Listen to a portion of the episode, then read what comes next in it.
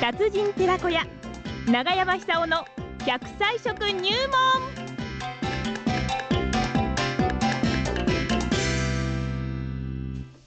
いや食欲の秋新米の季節ね鍋物も美味しいですしね、はい日本酒も美味しいですしね長生きの秘訣をこの食のポイントから伺っておりますが今日は何でしょうかね奈良浜市出身食文化史研究家長寿食研究家永山さんさんにお話を伺ってまいりましょう長山さんおはようございますおはようございます。おはようございどうもます長山さんあれですかあの小さい頃天神岬とか行きましたあ、行きました、行きました。ああそうですかそこの崖の下からですね、ええあのーアンモナイトのが出てくるんですよ。はあそれで、よくあのー掘りに行ったんですけども、ええとにかく時期そばまであの荒っぽい波が来ますから、はいはいその感激を縫ってですね、ええあのー掘るんですけども、はい半分くらい出てきたところでね、はいあのー子供の頭くらい大きいやつ取れたんですよ、アンモナイトえがえアンモナイト。すごいですすね。ごいですよ、それ上に行くと今度はあの縄文え竪穴住居の跡が残ってますよえ、ね。はいはい、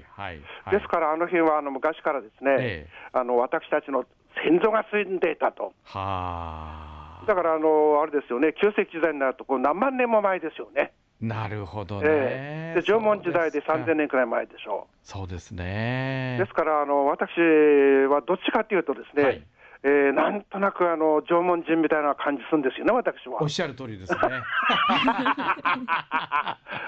いや、あのうんそうですか縄文人って走り回りますから、ええええ基本的にあの骨が丈夫なんじゃないかなって感じするんですよ。狩猟民族でしたからね。ええはい。だってあの天神岬って下から行くとものすぐ崖登るんですそようそうそうそうそうそう。そうですよ。あそこ登ってですね断崖絶壁ですからね。ええはいはいあのねあの昔隣村のあの彼女がいましてえそこに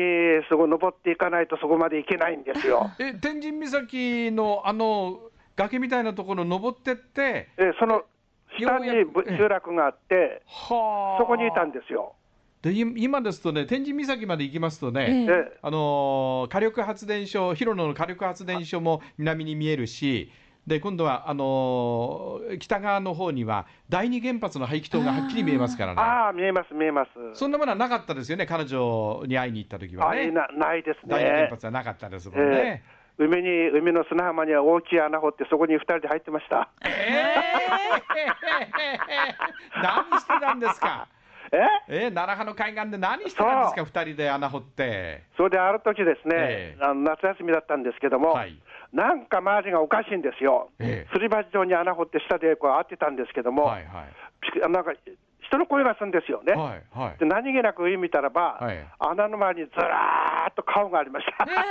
どうぞみんなみんなどうぞ覗いてたんだ見られてたんです か。そうですかみんな大きな声で笑って、いや、恥ずかしかったですね、あの時そはう。ですか。というようなわけがあってですね、う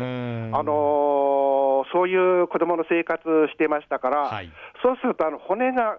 丈夫になるだけじゃなくて、うん骨量のこう貯金にも役に立つんですよね。動き回ってましたからね。えー子供の頃走り回るということは、ええそれで最近、あの非常に注目されるデータは、はい男性でもですね、え40歳過ぎると、男性ホルモンが少しずつ減っていくんですけどもほ、そうすると骨が脆くなることが分かってます。ええだから男性も骨粗しょう症になる可能性は非常に高いんですよ。ほう今現在、骨粗しょうに、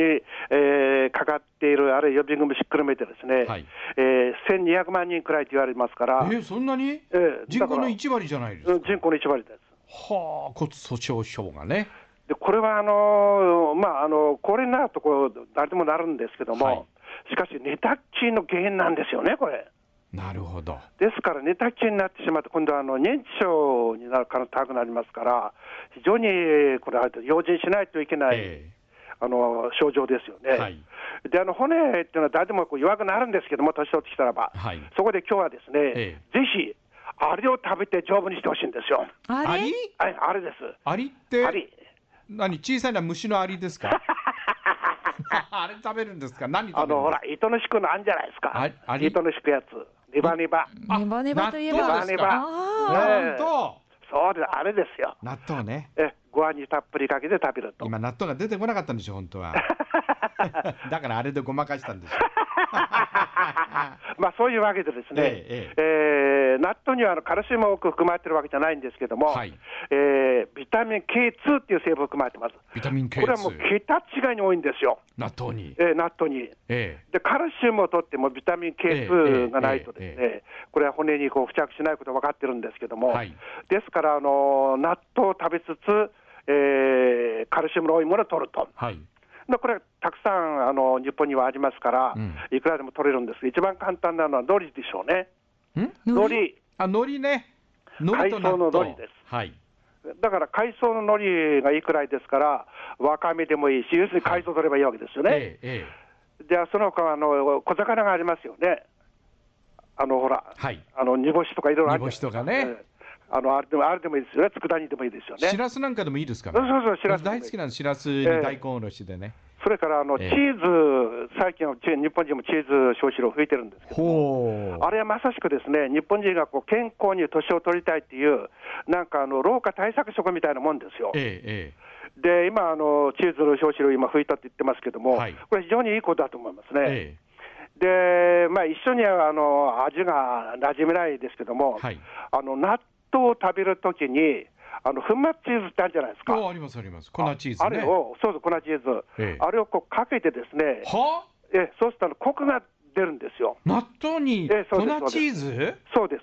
へえでそれをかけて、醤油をかけてね、まあ、タレついてますけども、はいそれをかけて、ご飯にたっぷりかけて食べると、ほうこれが一番ですねやってみよう、やってみようえ、えはい、タンパク質も取れますし、ええカルシウムも一緒に取れると、はいでそのカルシウムを骨に付着させるビタミン K2 が納豆にたくさん含まれているはあということらしいですよね。なるほど、ええ、それで納豆にはあの納豆キナーゼ、酵素がたくさん含まれてるんですけども、えええ日本人、最近あの、生ものとか発酵食品あんまり食わなくなってしまって、ええ酵素が取りきれてないって言われてます、は酵素を取らないとあの若さ維持できないんですよあ、、はい、どんどん老化してしまうんですよ、ええでその酵素も納豆にはたくさん含まれてます、はあ特に納豆キナーゼっていう酵素は、あの血管を丈夫にしたり、うん血管の中にほら脂っこいのばっかりくっつく血栓が発生しやええすくなそうでるじゃなすいですね、か。詰まっちゃったりしてあれね、あれは怖いですよ。べったりくっついちゃったりしてねええそうそうそうそうそ、う血管にねえ、えはい、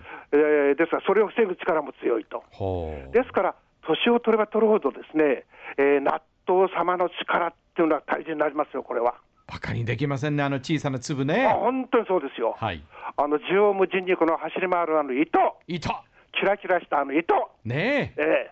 えー、夕日にこうかざしてみると、実にこう綺麗に輝きます。 そんなことする人いません。 納豆かけ混ぜながら勇気に、これは見事じゃと言うんですか。まあそういうわけでですねええ、あの納豆っていうのは見た目が面白いでしょ。はいはいそれはであの和食がユネスコに無形文化遺産としてほぼ登録決定なんですけどい。も、は外国の方も納豆食べる人増えてるんですよあ。本当ですか。うん納豆だけは嫌だっていう人聞いたことありますけどね。で、ほ本当に食べる人増えてますよ。はい。あの両手で箸持ってね、ぎっちりこう握り箸して、うんうんうんうんそれで鍵がこうかきましてね、右に30もう口の周りに、左に